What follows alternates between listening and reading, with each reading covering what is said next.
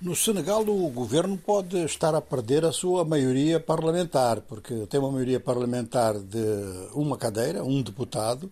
Aliás, é um deputado até independente, não fazia parte da aliança em torno do presidente, mas agora perde é uma figura muito importante, e historicamente até importante, do grupo de Macky Sall, o presidente da República. Trata-se de Aminata Touré que é uma das mulheres mais em evidência na vida política senegalesa, já chefiou o governo e esperava ser eh, presidente da Assembleia Nacional. Aliás, ela era cabeça de lista em Dakar. Ora, ela acabou por ser preterida por uma outra figura política e ela acaba de dizer agora que afasta-se da aliança governamental, que o presidente indicado para a Assembleia Nacional foi indicado por razões de parentesco com o presidente da República, deduz-se, e que ela vai continuar no Parlamento como deputada não inscrita. É mais uma não inscrita, portanto, há um grupo de independentes que fica com essa designação. A vida política senegalesa muito marcada pelas últimas eleições, onde a maioria parlamentar eh, mudou completamente, ou seja, que o governo continuou tendo maioria, mas desta vez com um único deputado, quando tinha uma maioria confortável antes. Isto foi visto como uma derrota do presidente Macky Sall, por um lado, e, por outro lado, como um motivo de preocupação quanto à estabilidade mesmo do, do governo, seja qual for o governo que venha a funcionar eh, no Senegal. Bom, aqui há um outro problema, é que Aminata Touré está a dizer que o problema que se coloca agora é a reeleição para um terceiro mandato do presidente Macky Sall. Isto é daqui a 15 meses mas ela diz desde já, deu a entender que há esse problema e que provavelmente foi esse o motivo da divergência. Não foi muito clara na matéria, intencionalmente não foi muito clara na matéria, mas disse que um terceiro mandato para Macky Sall é juridicamente impossível e moralmente não tem defesa.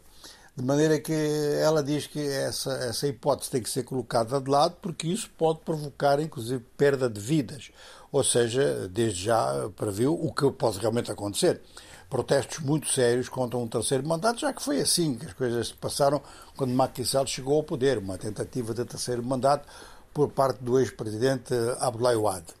E depois, interrogada pelos jornalistas se ela mesma era candidata às próximas eleições presidenciais, e ela, muito sorridente, diz que está realmente a pensar no assunto, mas que antes vai fazer consultas ao eleitorado de uma forma geral. Portanto, as coisas estão, vamos dizer, animadas uh, no Senegal. Agora, uh, quanto às eleições na República Democrática do Congo, grupos da oposição, o partido Anvol, que é mais uma coligação que é considerado como independente, se, se fizermos uma comparação entre o atual campo presidencial de Tshisekedi e o antigo de Kabila, portanto está no meio, disse que realmente há problemas muito sérios na organização das eleições que, segundo o presidente Tshisekedi, deverão ter lugar em dezembro de 2023.